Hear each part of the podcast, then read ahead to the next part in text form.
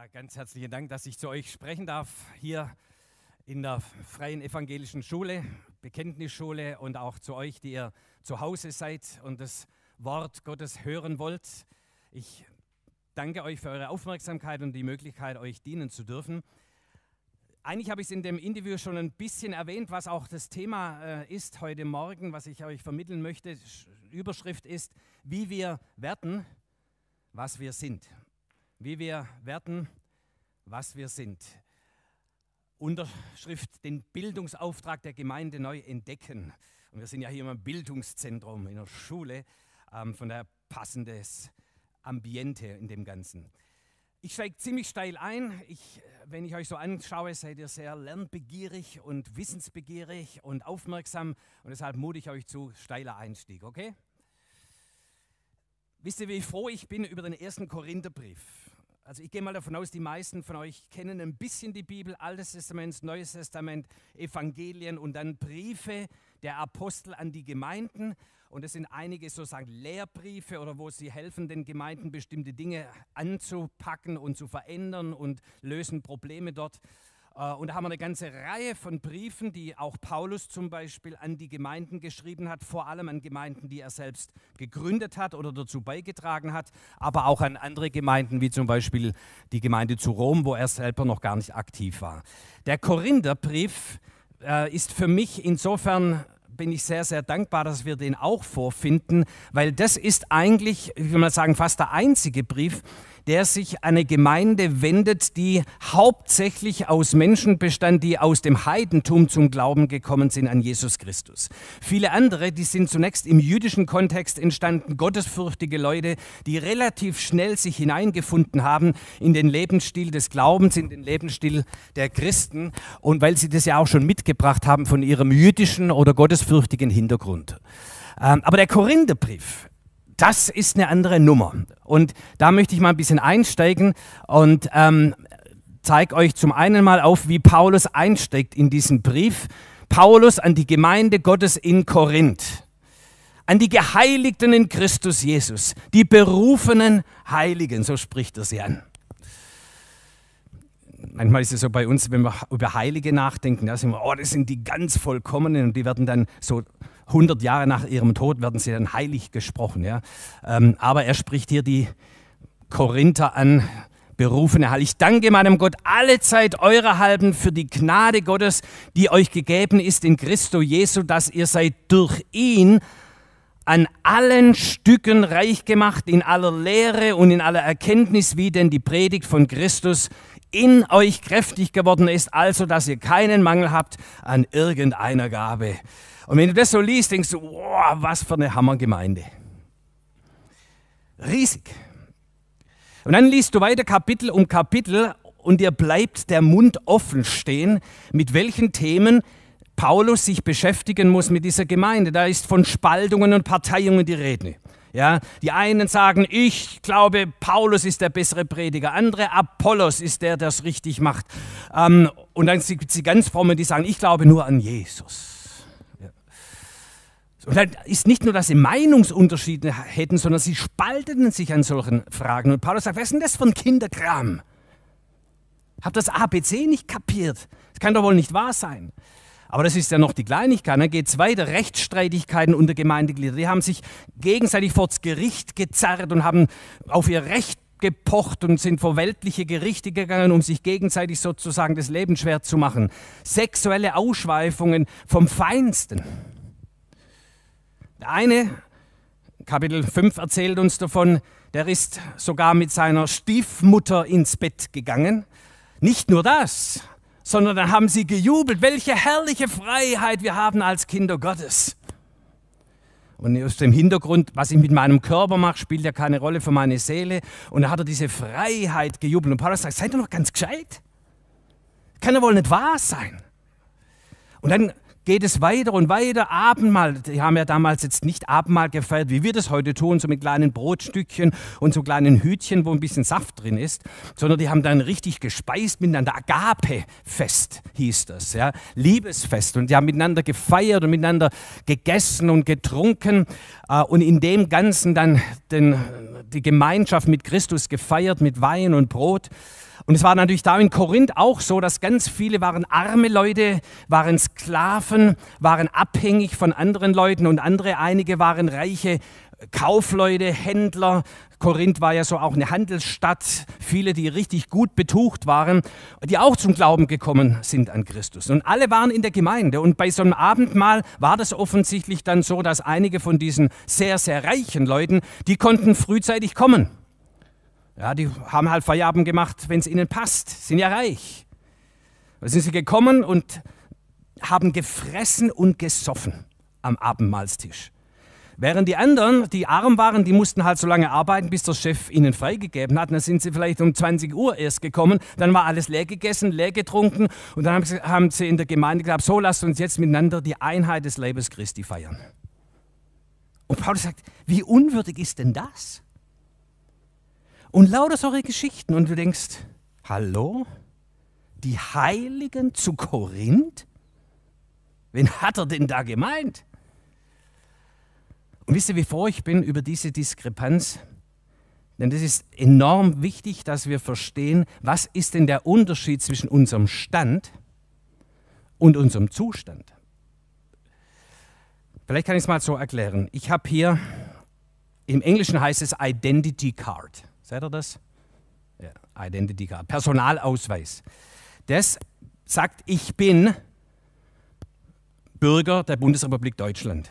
Das ist meine Identität oder zumindest eine meiner Identitäten. Wer bin ich und wie viele? Auf jeden Fall deutscher Bürger. Das ist, meine Identität, das ist mein Stand.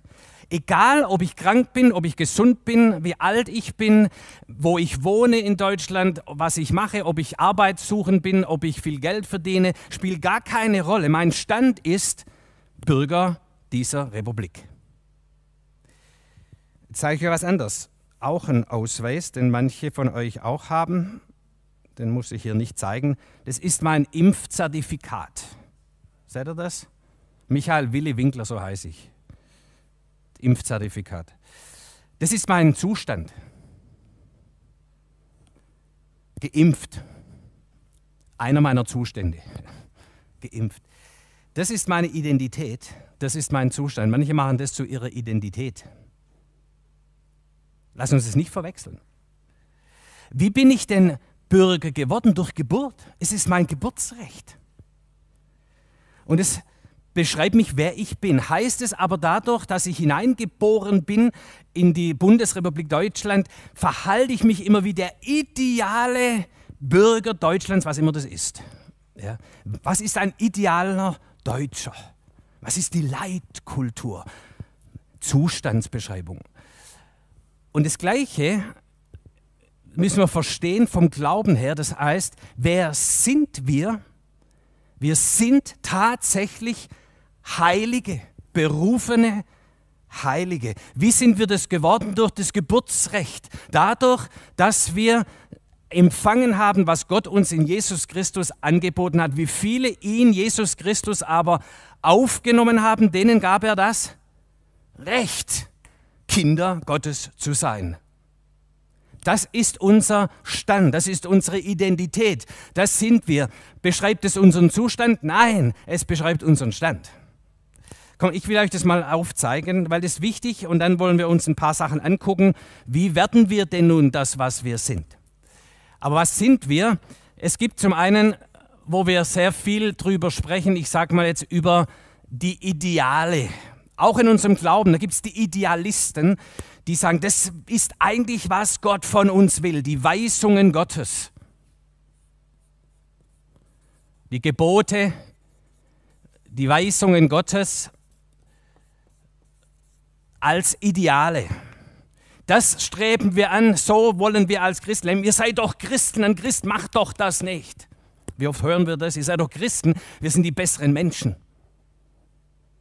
Sind wir das? Der Zustand, guck mal, Schlimmer als bei den Heiden, sagt Paulus. Ja. Schlimmer als bei den Heiden.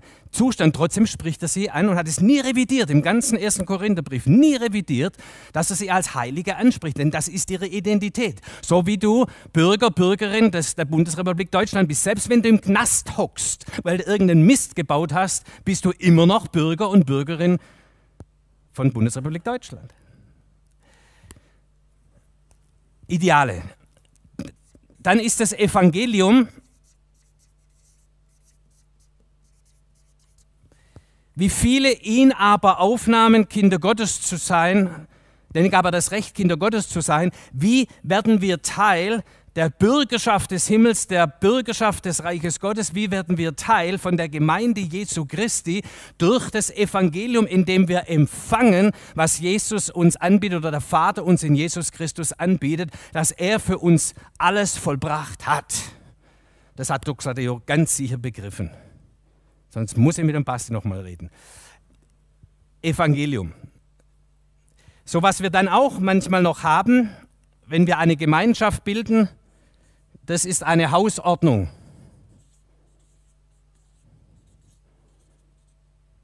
Hausordnung. Falsch geschrieben. Ähm, eine Hausordnung beschreibt, also ich sage mal, das hier ist Hausordnung. Das ist nicht Evangelium, das ist auch nicht das Ideal. Das ist Hausordnung. Das heißt, jede Gemeinschaft, die zusammen etwas machen will, braucht eine gewisse Ordnung. Wie wollen wir es denn machen? Eine gewisse Zuordnung, gewisse Regeln, wie wir miteinander umgehen wollen, was wir machen, was wir nicht machen. Ähm, und so hat auch jede Gemeinde oder jede Gemeinschaft oder so eine Schulgemeinde hat immer auch eine Hausordnung, an die man sich hält, damit das Zusammenleben funktioniert. So, um was geht es jetzt? Wie werden wir, was wir sind, durch das Evangelium? Durch, Evang durch das Evangelium haben wir Zugang zum Reich Gottes, Zugang zur Gemeinde Jesu, Zugang zu all den Segnungen des Himmels, Zugang des ewigen Lebens durch das Evangelium. Hast du das Evangelium umarmt? Hast du Ja gesagt zu Jesus Christus, du bist mein Herr, du bist mein Erlöser, ich empfange dich, ich kehre um von einem selbstbestimmten Leben hin zu dir, dem Herrn und Gott und Erlöser meines Lebens. Wenn du das empfangen hast, umarmt hast, dann bist du Teil vom Reich Gottes, dann bist du ein Heiliger, eine Heilige. Ist das so? Punkt, das bist du, das ist deine Identität. Und deshalb bist du Bürger des Himmels. Deshalb musst du auch vor dem Tod keine Angst haben. Du hast ewiges Leben. Deshalb bist du nie wieder alleine auf dieser Welt. Du bist zugehörig. Der Vater fühlt sich zuständig für dich. Du bist Teil seines Hauses, du bist Teil seiner Familie, du gehörst zu ihm. Auch wenn du Mist gebaut hast. Aber wenn wir jetzt als Gemeinde zusammen sind, dann haben wir gewisse Hausordnungen, die werden von der Leiterschaft oder von der gemeinsamen Statuten werden die entwickelt. Leute, so können wir hier zusammenleben und das ist auch ein bisschen teilweise kulturbedingt. Sodass in manchen Kulturen das tatsächlich so ist, dass sagen, die Frauen schweigen bitte in der Gemeinde. Das ist aber Hausordnung, das ist nicht Evangelium, das ist schon gar nicht Ideal Gottes. Aber in manchen Kulturen ist es das einzig Richtige, weil sonst es Theater geben. Und bei uns ist es jetzt im Moment so, dass wir sagen, wir brauchen gewisse Hygienevorschriften. Das ist nur Hausordnung. Das ist weder das Ideal und schon gar nicht das Evangelium. Und so Hausordnungen mögen sich ändern und passen sich an der Gemeinschaft, die wir haben und was wir entwickeln. Und daran halten wir uns, damit unsere Gemeinschaft funktioniert. Wir machen das aber nicht zum Ideal, dass wir anstreben und sagen, dann sind wir anständige Leute. Nein, dann halten wir uns in Regeln. Da kann ich unterschiedlicher Meinung sein, auch im Sinne von, ja, warum machen wir das hier so? Wo ich vorher in der Gemeinde war, war das ganz anders. Ja, das ist halt eine andere Gemeinde. Bist du hier in der Schule, gelten andere Regelungen, andere Hausordnungen als in einer anderen Schule. Ist nur eine Hausordnung. An die halten wir uns. Warum?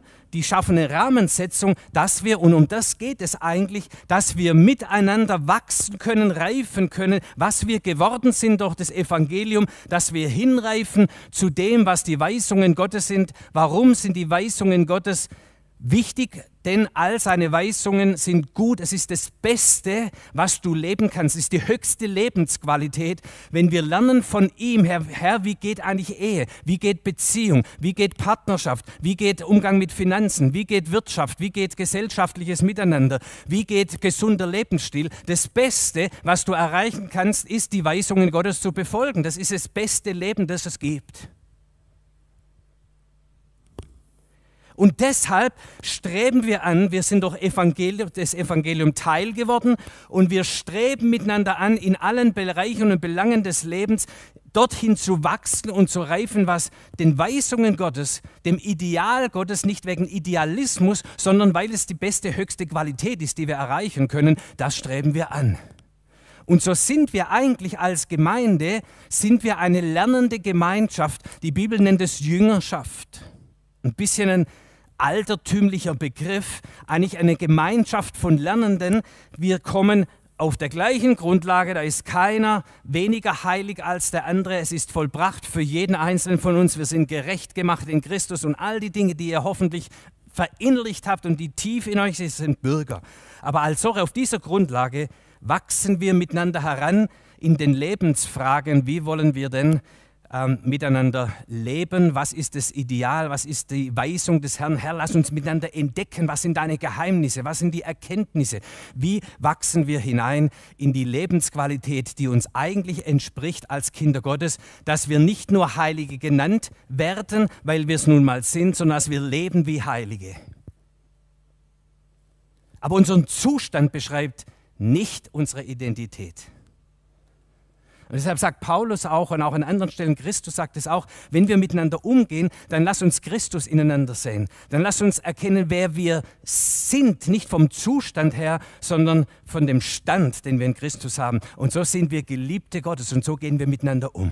Wertschätzend, wertachtend, Christus im anderen erkennend und sehend als Teil der Familie Gottes. Trotzdem muss ich manchmal jemand sagen, hey, die Hausordnung ist aber, tut mir leid, Maske auf. Das macht dich aber nicht zum schlechteren Christen. Das macht dich zu jemandem, der die Hausordnung hält oder nicht hält. Was, wir ein bisschen, was ich ein bisschen vermisse in, in dem Volk Gottes, ist, dass wir diese Lerngemeinschaft sind. Also der Gottesdienst ist ja auch nicht nur Entertainment, obwohl es ist toll. Danke Silke für Lobpreis und Anbetung, für all die Technik, was er alles gemacht hat. Richtig toll, damit das Entertainment funktioniert, dass ihr zu Hause zuschalten könnt. Aber eigentlich im Kern, ihr Lieben, sind wir eine Gemeinschaft von Lernenden. Und wir wollen miteinander wachsen und lernen und vielleicht auch durch die Predigt, durch den Gottesdienst heute Morgen wieder ein paar Lichter gehen auf und sagen, ja, ja, ja, ja, ja und Lust und Leidenschaft und Mut. Ja, ich will wachsen, ich will weiter wachsen. Ich bin schon 20 Jahre in der Nachfolge Jesu oder wie ich über 40 Jahre, aber ich, ich habe noch so viel nicht erkannt, so viel noch nicht gesehen, noch nicht so viel nicht in mein Leben umgesetzt. Ich will wachsen, ich will lernen, ich will weiterkommen und da helfen mir andere dazu. Wir werden gleich sehen, wie wir wachsen. Yes? Ich gebe euch mal kurz die Definition von Bildung. Nächste Folie bitte. Bildung, wir sind ja hier in einer Bildungseinrichtung, einer Schule und Bildung ist in unserem Land relativ stark geprägt von der Aufklärung und von dem dahinter stehenden Erkenntnissen und Vorgehen. Aber das deutsche Wort Bildung kommt eigentlich aus dem christlichen Kontext, aus dem Mittelalter. Ein Vertreter davon ähm, ist äh, Meister Eckhart, ein christlicher Mystiker, Mystiker. Und er hat ungefähr in der Richtung formuliert und andere neben ihm auch, der Mensch hat die unabschließbare Aufgabe zu erfüllen, sich im Denken, Fühlen, Wollen und Handeln als Ebenbild Gottes herauszubilden. Da kommt der Bildungsbegriff her. So Bildung im Kern ist, dass wir im Denken, im Lebensart, wie wir handeln, wie wir denken, wie wir fühlen, dass das, was wir eigentlich sind, nämlich Ebenbilder Gottes, dass sich das wieder herausbildet. Toller Bildungsbegriff. Und ich wünsche mir, so wie das auch hier in der Schule, glaube ich, zum großen Teil auch wirklich so ist, dass genau das die Zielrichtung ist. Hey, du bist ein Ebenbild Gottes, geschaffen als Mann und Frau in der Ebenbildlichkeit Gottes. Das ist auch deine Kernidentität. Du bist Ebenbild Gottes. Stand, das ist wahr, das ist richtig. Aber da ist so vieles zugeschüttet, da ist so vieles kaputt gegangen, da ist so vieles zerstört worden, da ist so vieles verbogen und nicht mehr erkannt. Und Bildung ist jetzt das herauszufördern, herauszubilden, was eigentlich an Ebenbildlichkeit Gottes in dir steckt. Darum geht es im Kern auch in der Gemeinde Jesu Christi, im Kindergottesdienst, den wir feiern, in den Kleingruppen, die wir haben, in dem Miteinander des Lebens, mitten im Leben drin, wo wir einander auch helfen und ausbilden. Das ist, was wir als Ehepaare tun, als Eltern tun, an unseren Kindern, das herauszubilden, was an Gottes Ebenbildlichkeit, Qualität, Schönheit, Befähigung in unseren Kindern steckt, in unseren Jugendlichen steckt, in unseren erwachsenen, älteren Menschen, in unseren Bürgern, die Nachbarn, die neben uns sind und vielleicht gar keinen blassen Dunst haben von alledem. Auch das, sie sind geschaffen in der Ebenbildlichkeit Gottes. Lass uns das sehen und erkennen. Und wie kann ich dazu beitragen, dass du wächst und reifst in das hinein, was du eigentlich bist? Und ich wünsche mir sehr, und da arbeite ich hart dran, dass auch Gemeinde neben all dem schönen Entertainment, das wir haben, und ich will das überhaupt gar nicht irgendwie diffamieren, gar nicht, überhaupt nicht, aber dass wir den Kern auch verstehen, wie gesagt, altdeutsches Wort, mache zu Jünger. Seid Lernende, seid eine Gemeinschaft von Lernenden, seid eine Bildungsgemeinschaft. Wenn wir zusammenkommen, dann kommen wir auch mit diesem offenen Mindset, mit diesem offenen Herzen und sagen, ich, ich will wachsen, ich will lernen, hin zu den Weisungen Gottes. Aber bitte fürchtet euch vor den Idealisten, die das Gesetz festnageln und sagen, wenn wir nicht so sind als Christen, dann sind wir verdammt. Nein, es ist keine Verdammnis mehr bei denen, die in Jesus Christus sind. Diese Grundlage ändert sich nicht. Aber du kannst wachsen oder nicht wachsen. Du kannst ein fauler Hund sein oder du kannst ein fleißiger Doppelschnipser sein. In der Schule. Ja. Ja. Ist es so einigermaßen verständlich? Gut, dann lass uns mal ein paar Takte noch drüber nachdenken. Wie wachsen wir denn dann in das hinein, was wir sind? Kinder Gottes, Heilige durchs Evangelium geworden. Wie wird unser Zustand mehr und mehr zu dem Ideal der Weisungen Gottes, dem, der höchsten Qualität des Lebens. Nächste Folie bitte. Das ist vielleicht nochmal zum Gesamtüberblick, auch im Sinne von Stadtreformer, äh, City Changer, Doxadeo, Kernverständnis. Deshalb fängt es immer an mit dem Evangelium, mit der Erkenntnis aus dem Wort Gottes, was wir sind. Kirche und Gemeinde ist dafür zuständig für diese gesunde Spiritualität, das gesunde Gottesbild, das, was wir heute auch leben und lehren. Und in das hinein versuchen wir in Medien und in allen Bereichen der Gesellschaft das zu übertragen. Wie können wir das fördern, herausbilden, verstehen, was eigentlich der Ebenbildlichkeit Gottes entspricht, was den Weisungen Gottes entspricht, was das wahre Leben ist, wenn ihr so wollt. Das sind Wunderweg. So, nächste Folie. Wie werden wir, was wir sind? Erstens durch die Predigt von Christus. Die Predigt von Christus, sagt Paulus zu den Korinthern, am Anfang haben wir gelesen, ist in euch kräftig geworden. Und deshalb habt ihr keinen Mangel. Es ist nicht die Moralpredigt, die uns verändert. Es ist die Predigt von Christus, die uns verändert. Warum? Denn das Wort Gottes hat unfassbare Kraft. Die befreiende Kraft des Evangeliums haben wir auch vorhin besungen. Diese, diese frohmachende Botschaft, diese Spiegelung auch von dem, wer wir sind, was uns immer wieder spiegelt. Hey, du bist doch Ebenbild Gottes hey, dann mach's doch auch. Du hast die Kraft in dir. Der Geist Gottes lebt in dir. Es ist Auferstehungspower in dir. Vergiss nicht, wer du bist. Warum beugst du dich wieder den Umständen? Warum lässt du dich wieder zerstören von, von irgendwelchen Negativaussagen und irgendwelchen Falschbekenntnissen? Hey, wer bist du? Und die Predigt von Christus gibt uns Kraft, Identität, Bewusstsein, wer wir sind. Die Predigt von Christus ist das verändernde, verwandelnde Wort Gottes, das uns die Siegesgewissheit gibt, die Triumph, die Kraft, die Power, das Leben zu bewältigen und zu überwinden, auch den Tod nicht zu fürchten. Halleluja. Es nimmt uns die Angst. Die Predigt von Christus befähigt uns und befreit uns zum Leben. Deshalb wenn wir zusammenkommen und nicht nur im Gottesdienst, sondern wenn wir zusammenkommen, lasst uns immer darauf achten, dass unsere Grundlage immer die Verkündigung, die Proklamation, die Verkündigung der Wahrheit von Jesus Christus ist, vom Evangelium. Und lass dich nicht verführen, dass du glaubst, durch die Moralpredigt, durch den erhobenen Zeigefinger, durch preußisches Deutschtum, ja, wird das Leben verändert. Nein, das kommt nur in Zwang. Und sobald der Zwang weg ist, kommt die ganze Sauerei raus. Es hat sich nichts im Herzen verändert, sondern nur im Verhalten. Der Zustand verändert sich, so lange wie wir nicht anders können. Aber sobald wir ein bisschen freigelassen sind, dann kommt eigentlich der ganze Frust und die ganze lebenszerstörerische Kraft aus den Menschen heraus. Das die Moralpredigt hat uns nicht weitergebracht. Die Predigt des Mose hat uns nicht weitergebracht. Auf steinerne Tafel gehämmert hat uns nicht weitergebracht, sondern hat uns nur noch mehr verdammt und aufgezeigt, wie schlechte Menschen wir sind. Aber die Predigt von Christus hat uns froh gemacht. Die Predigt von Christus hat uns befreit zum Leben. Die Predigt von Christus macht uns die Gnade bewusst, in der wir stehen.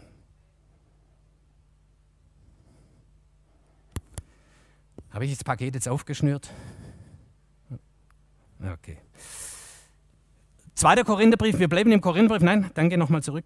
Äh, auch ein bisschen, äh, ein bisschen anders formuliert, aber wo es genau zum Ausdruck bringt. Im zweiten Korintherbrief, der eigentlich der dritte ist, schreibt Paulus, ihr seid unser Brief, also unser der Brief der Apostel in unser Herz geschrieben, erkannt und gelesen von allen Menschen. Kurz innehalten, wir durften in euer Leben hineinschreiben. Als Lehrer, was ich heute Morgen tue, ist, ich darf ein bisschen in euer Herz hineinschreiben. Gelesen von allen Menschen, das, wie wir werden, was wir ausstrahlen, liest unser Nachbar, unser Kollege, Kollegin, unsere Mitmenschen, unsere Kinder, unsere Eltern, die lesen, wer wir sind.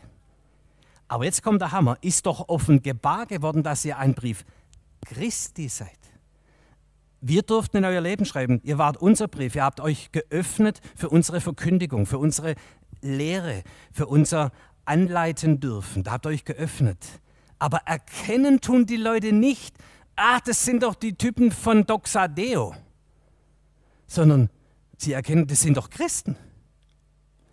Was die Menschen an ihnen jetzt gelesen haben, den Korinthern, ist eben nicht die Handschrift des Paulus, sondern die Handschrift des Geistes Gottes. Ist doch offenbar geworden, dass ihr ein Brief Christi seid durch unseren Dienst geschrieben, aber nicht mit Tinte, sondern mit dem Geist des lebendigen Gottes, nicht auf steinerne Tafeln des richtigen Verhaltens, sondern auf fleischerne Tafeln des Herzens. Und darf ich da kurz rein, weil ich spüre, das ist wichtig. Ich habe überhaupt keine Orientierung mit der Zeit. Tut mir leid, ich, ich äh, ihr müsst irgendwie gehen, aber sehe ich auch nicht hinter der Maske. Vielleicht so, wenn ihr so nach vorne euch beugt und sagt, wir werden müde, dann kriege ich es mit. Ähm, wo war ich? Genau. Fleischen, das scheint mir wichtig zu sein. Es gibt ja im, im, im, Alten Testament, hinweisend auf den neuen Bund des Evangeliums von Jesus, gibt es im Hesekiel 36, 26 folgende Beschreibung, dass äh, Gott sagt, in diesen Zeiten, wenn das Evangelium greift und verkündigt wird, dann werde ich die steinerne Herzen aus euch herausnehmen und werde euch fleischerne Herzen geben. Und ich werde meinen Geist in euch hineingießen und werde solche Menschen aus euch machen, die nach meinen Geboten wandeln. Das ist der Kern, wie wir werden, was wir sind. Hey, wie oft ist es steinern? Wenn ich so an meine Lebensgeschichte denke, die ich jetzt nicht erzählen kann, aber da war so viel steinern, wo ich zum Glauben gekommen bin, mein Herz war sowas von hart ich stand am Grab meiner Mutter, die an Krebs verstorben war, und konnte keine Träne vergießen. Ich war so hart geworden durch Drogen und dergleichen mehr. Hart, ein hartherziger Mensch, keine Gefühle. Und dann kam der Heilige Geist in mein Leben. Ich habe das Evangelium wurde mir verkündigt, ich habe es empfangen. Der Heilige Geist kam in mein Leben. Was für ein Geschenk, Mann, oh Mann, oh Mann. Und das Steinerne verwandelte der Geist Gottes in ein Herz, das wieder empfinden konnte. Woran merkte ich das? Eines der ersten Punkte, das hat mich total geschockt. Ich war noch in der Schule, Gymnasium, ähm, in Fellbach, erster Schultag nach den Weihnachtsferien. Und da, ich stand noch mit ein paar Kumpels vor der Eingangstür und über den Rasen kam der Herr Lepple gelaufen, Erdkundelehrer Den haben alle gehasst. Und ich sowieso, weil der hat mich im letzten Jahr durchfallen lassen. 4,5 stand ich in Erdkunde, er gab mir die 5 und damit war ich weg. Aber ich sah, ich habe den Heiligen Geist empfangen in der Weihnachtszeit, in einer, durch eine Freizeit habe ich das verstanden, erkannt, ergriffen. Und es war der erste Schultag und ich sehe den Herrn Lepple über den Rasen laufen und ich spürte so eine tiefe, innige Liebe zu ihm. Und er dachte, wow, ich liebe den Herrn Lepple. was ist mit mir los? Ja. Und es kennt jetzt viele solche Geschichten, das war eine krasse, weil das mich total aus dem Konzept gebracht hat. Aber das ist im Grunde, um von was ich spreche, du staunst über dich selbst. Wie werde ich plötzlich so sanftmütig? Wie kann ich plötzlich so vergeben? Wie bin ich plötzlich so friedensstiftend? Und du denkst, was ist mit mir passiert? Das ist, weil du, wenn du dein hartes Herz, deine Verteidigungsmechanismen, das Steinerne, das Verkorkste, das Vergrustete, das Angstbesetzte, alles das, was dein Herz hart und zumacht, wenn du sagst, Herr, ist mein Herz. Und vielleicht ist es im Moment gerade dran bei dir zu Hause oder bei jemand von uns hier, bei mir selbst. Hier ist wieder was steinig geworden. Hart, bitter unversöhnlich. Herr, hier ist mein Herz. Und was tut der Herr? Er sagt, ich nehme das Steinerne raus. Erlaubst du mir es? Und ich gebe dir ein Fleisch und das Herz. Und auf dieses Empfang, empfangende Herz, auf dieses Herz, das fähig ist, aufzunehmen, zu empfangen, da schreibe ich nicht mit Tinte, mit was Vergänglichem, sondern ich schreibe mit dem Geist des lebendigen Gottes. Ich schreibe meine Gebote in dein Herz. Ich schreibe meine Weisungen in dein Herz. Ich verändere dein Herz, sodass dann was aus dir rauskommt, nicht wegen der preußischen Bürgerlichkeit, sondern was aus dir rauskommt, ist lebendiges Leben, ist Qualität des Lebens. Du entfaltest das, was dann in dir ist. So werden wir zu dem, was wir schon sind. Ein zweiter und dritter kleiner Impuls noch. Das war jetzt ein bisschen länger als gedacht, aber glaube ich, spürbar, ist wichtig, das zu empfangen. Auch so wirst du verändert, mal egal, in welchem Zustand du bist. Hey, gib dein steinernes Herz dem Herrn. Hab keine Angst, ich muss dich nicht mehr schützen. Du bist geliebt, du bist gewollt, du bist in ihm. Zweitens, durch Väter und nicht durch Züchtmeister, ganz kurz wieder Korintherbrief, denn wenn ihr auch 10.000 Erzieher hättet in Christus, so habt ihr doch nicht viele Väter, denn ich habe euch gezeugt in Christus durch das Evangelium. Darum ermahne ich euch, folgt meinem Beispiel, folgt meinem Beispiel, wie ich dem Beispiel Christi folge. Was ist denn ein Vorbild? Haben wir wieder das Bildungsthema drin, oder? Und Vorbilder in unserem Verständnis oft, das sind die, die halt schon ganz weit da vorne sind. Die sind schon richtig gut die sind richtig Christusgemäß. Das sieht man einfach nur Perfektion in ihrem Leben. Nein, nein, nein, nein, nein. Vorbilder sind die, die uns zeigen, wie man lernt, wie man weitergeht. Nicht die, die keine Probleme haben, sondern die uns sagen, wie gehe ich durch Probleme durch. Wie gehe ich mit Christus durch Probleme durch? Wie wachse ich an den Herausforderungen des Lebens? Ich renne nicht davon weg, sondern ich bleibe dran an den Themen, aber ich gehe mit Christus durchs Tal des Todes hindurch. Und das sind Vorbilder. Und deshalb auch Leiter und Leiterinnen in Gemeinde sind nicht die, die jetzt über 20 Jahre das bewiesen haben, dass sie vollkommen sind. Nein, das sind die, die lebendig geblieben sind, die immer noch Lernende sind, die sagen, die anreizen können, komm, lass uns miteinander wachsen und lernen, komm, da gehen wir miteinander durch. Wie kriegen wir das hin? Herr, hilf uns, gib uns deinen Geist, lass uns miteinander durchgehen. Das sind die Vorbilder, die wir brauchen. Zuchtmeister, das waren die Pädagogoi. Das waren die damals die Sklaven, die auf beauftragt waren, für die reichen Herren die Kinder zu erziehen oder zu begleiten in der Erziehung, um korrekt zu sein. So, und das waren aber Sklaven. Und wisst ihr, was der Fall war?